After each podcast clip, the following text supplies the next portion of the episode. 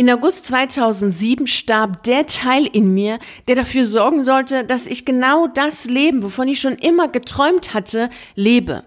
Und ich bin mir ganz sicher, dass auch der Teil in dir, der dafür sorgen kann, dass du deine Träume lebst, tot ist.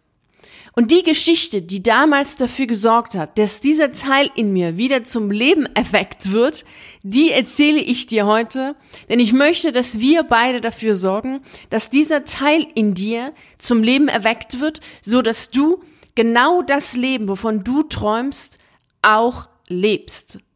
Hallo und herzlich willkommen zu deinem Podcast für freiheitsliebende Lehrer. Mein Name ist Victoria Gorbani und heute werde ich dir eine Geschichte erzählen, die dich verändern wird.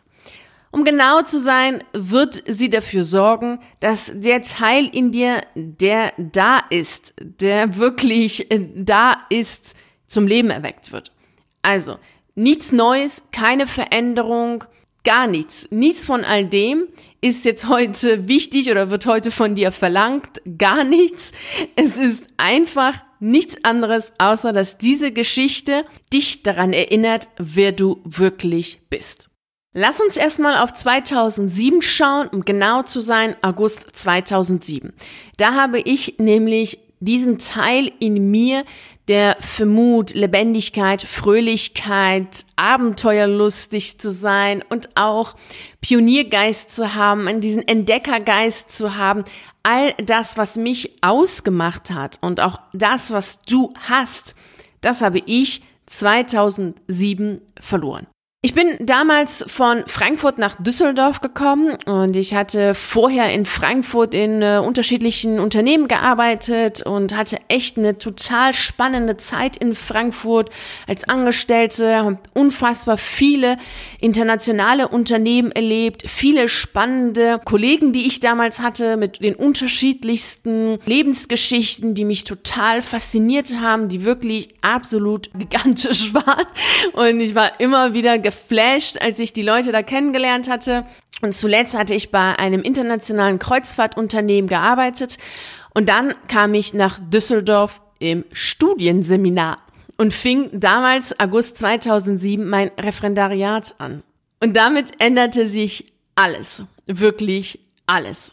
Anfangs habe ich das gar nicht richtig mitbekommen. Es war ein sehr schleichender Prozess.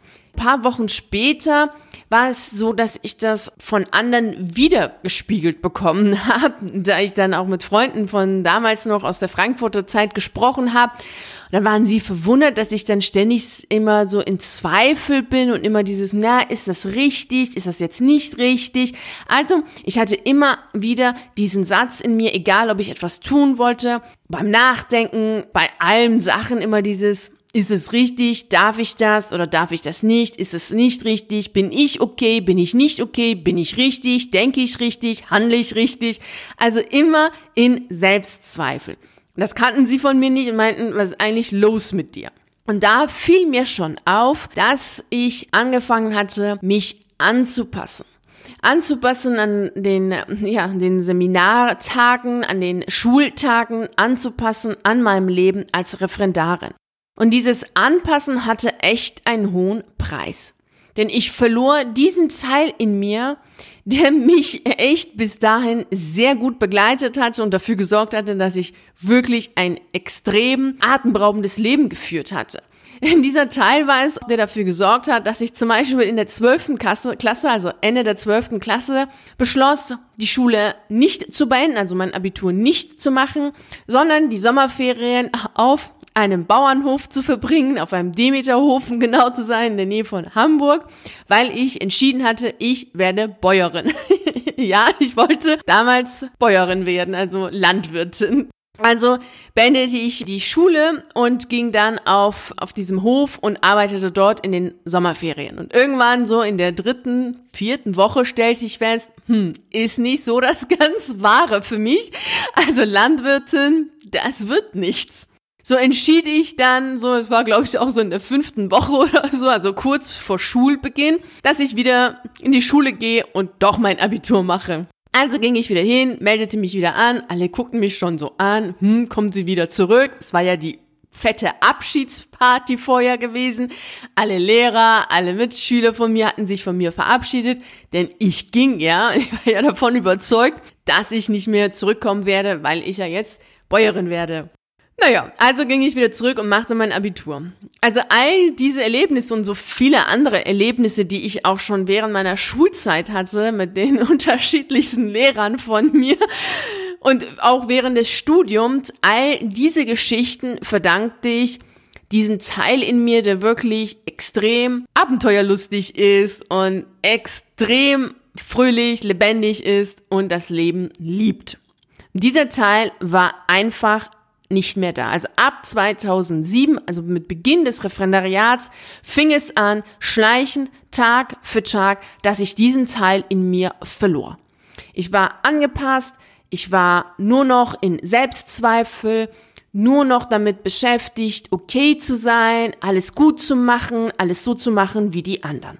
Und das hat natürlich sehr viele Gründe, die du aus deiner eigenen Referendariatszeit kennst. Denn ich bin mir ganz sicher, wenn du jetzt mal kurz innehältst und überlegst, wirst du feststellen, dass auch du mit Anfang oder während des Referendariats auf jeden Fall diesen Teil in dir verloren hast, diesen Teil in dir begraben hast, diesen Teil in dir, der genauso bei mir dafür zuständig war, dass du bisher so deine Gedanken geäußert hast, deine Meinung offen dargelegt hast, dass du dein Leben so gelebt hast, wie du es wolltest, dass du einfach viele, viele spannende und auch viele mutige Sachen gemacht hast, dass dieser Teil in dir während des Referendariats verloren ging. Spätestens bei dem zweiten Unterrichtsbesuch. Denn was passiert da? Beim ersten Unterrichtsbesuch war es bei mir so, habe ich noch den Unterricht so geplant, wie ich das Ganze für richtig hielt und wo ich sagen konnte, das ist richtig gut. Die Ausbildungslehrerin fand das auch gut. Na, wer fand das nicht ganz so toll? ja, ganz klar. Die Fachseminarleiterin, die fand das nicht so toll. Denn sie mochte eher dieses spielerische, bunt und bisschen kindergartenmäßig. Ich stehe da nicht ganz so drauf. Ich meine, ich war ja auch an der Berufsschule. Aber gut, sie mochte das, also war es ganz klar, was musste wohl sein. Ja, die anderen Unterrichtsbesuche habe ich dann angefangen, alle so kindlich, so einfach bunt mit sehr vielen Materialien, also totale Umweltverschmutzung pur. Aber naja, sie mochte das und was gab's dafür? Natürlich tolle Noten, aber vorher meine eigene Stunde, die richtig gut war, also die finde ich immer noch richtig gut, die bekam dann natürlich nicht so eine tolle Note wie all dieses andere alberne Kindergartenzeugs, was ich dann damit Berufsschülern gemacht habe, was sie aber so toll fand. Also da fing das schon an, dass ich mich angepasst habe, dass ich mich dieser Abhängigkeit und diesem auch Machtgefälle, was sehr stark im Seminar zu spüren war, bei den Fachseminarleiterinnen, die ich hatte und auch bei dem Hauptseminarleiter. Bei dir im Referendariat wird es genauso gewesen sein, dass du jetzt auch, wenn du nochmal zurückschaust, genau zu diesem Zeitpunkt die Lebendigkeit, den Mut, die Zuversicht und auch diese Lebensfreude und Abenteuerlustig sein und wirklich was zu riskieren, was zu machen, genau dort verloren hast. Ich erlebe das auch noch heute bei anderen, also die das Referendariat machen oder auch bei Lehrkräften, die mir erzählen, dass sie das Referendariat total furchtbar fanden. Und es gibt auch Leute, die nach 20 Jahren immer noch Albträume haben von dieser Zeit. Ich habe auch seit August bis jetzt zehn Referendare und zwei Lehramtsstudenten begleitet, die das Referendariat beziehungsweise das Studium vorzeitig beendet haben. Und die haben genau das gesagt, was du und ich erlebt haben. Und die haben auch wiederum genau das wieder erzählt bekommen, was auch du und ich erzählt bekommen haben. Und wir haben es geglaubt. Diese jungen Menschen haben es aber nicht geglaubt. Dieses später wird's besser. Ja klar ist es später besser geworden, weil das Referendariat einfach furchtbar ist. Jahre später nach dem Referendariat, als es mir schlecht ging und ich einfach nicht mehr wusste, wieso, weshalb, warum und ob ich als Lehrerin jetzt kündigen soll oder nicht und was genau überhaupt mit mir ist und warum ich immer so an mir selbst zweifle und immer denke, oh, ist das richtig oder ist das falsch und dass ich mich immer mehr eingegrenzt habe, dass ich mich so klein gemacht habe, da kam diese Geschichte. Und sie erinnerte mich wieder an den Teil in mir, der mutig ist, lebensfroh ist und abenteuerlustig ist und der entdecken will und der losgehen will und einen Pioniergeist hat.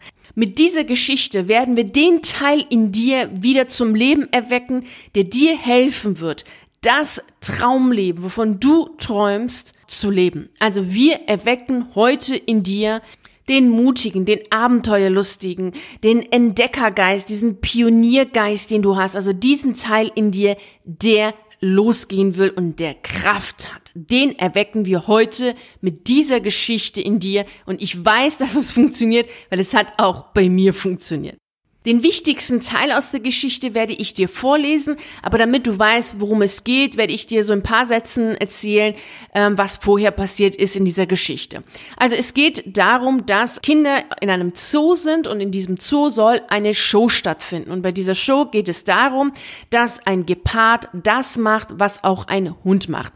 Denn dieser Gepard ist mit dem Hund zusammen aufgewachsen.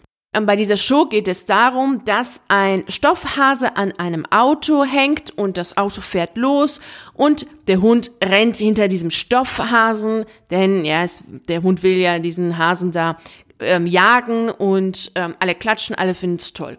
Und der Gepard macht das genauso wie dieser Hund läuft dann auch hinter diesem Stoffhasen hinterher und alle klatschen und dann kriegt das Gepard als Belohnung ein Steak. So, und jetzt kommt die Stelle, die extrem wichtig ist. Ich sah der Gepardin zu, die im Staub des Zoos an ihrem Steak kaute und dachte, Tag für Tag jagt dieses wilde Tier rosa Kaninchen hinterher auf dem wohlvertrauten, schmalen Trampelpfad, den man zu diesem Zweck für sie freigemacht hat. Kein Blick nach links, kein Blick nach rechts.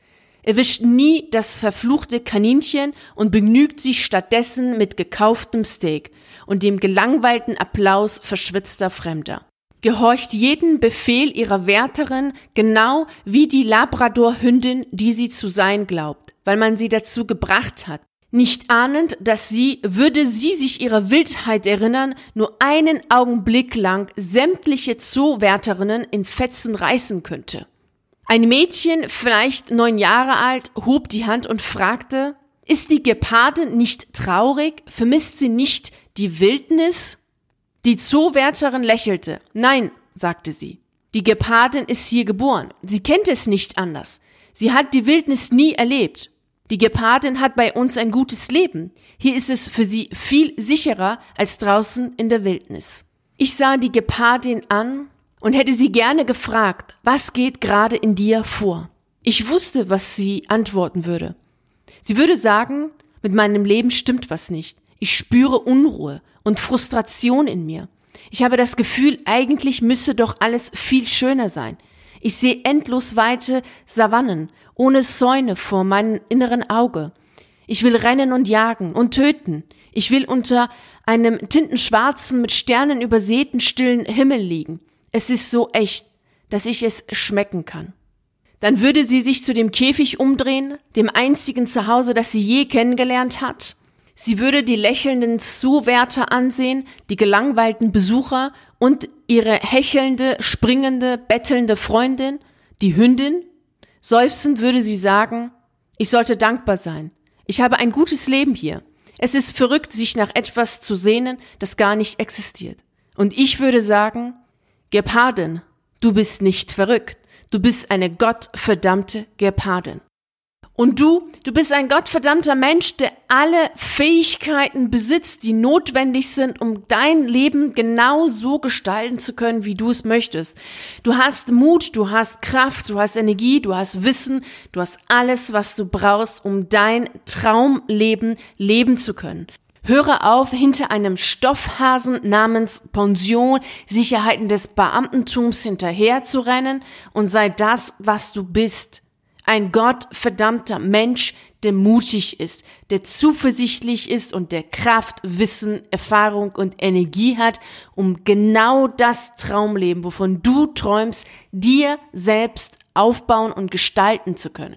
Ab heute lebt in dir dieser gottverdammte Teil, der mutig, zuversichtlich, kraftvoll und energiegeladen ist und der einen Pioniergeist hat, der es liebt zu entdecken und der es liebt auszuprobieren und deine Ideen umzusetzen und wirklich dein Leben zu deinem atemberaubenden Traumleben zu machen. Also lasse heute diesen Teil in dir die Entscheidung treffen. Ich wünsche dir natürlich dabei wie immer unglaublich viel Freude und Erfolg.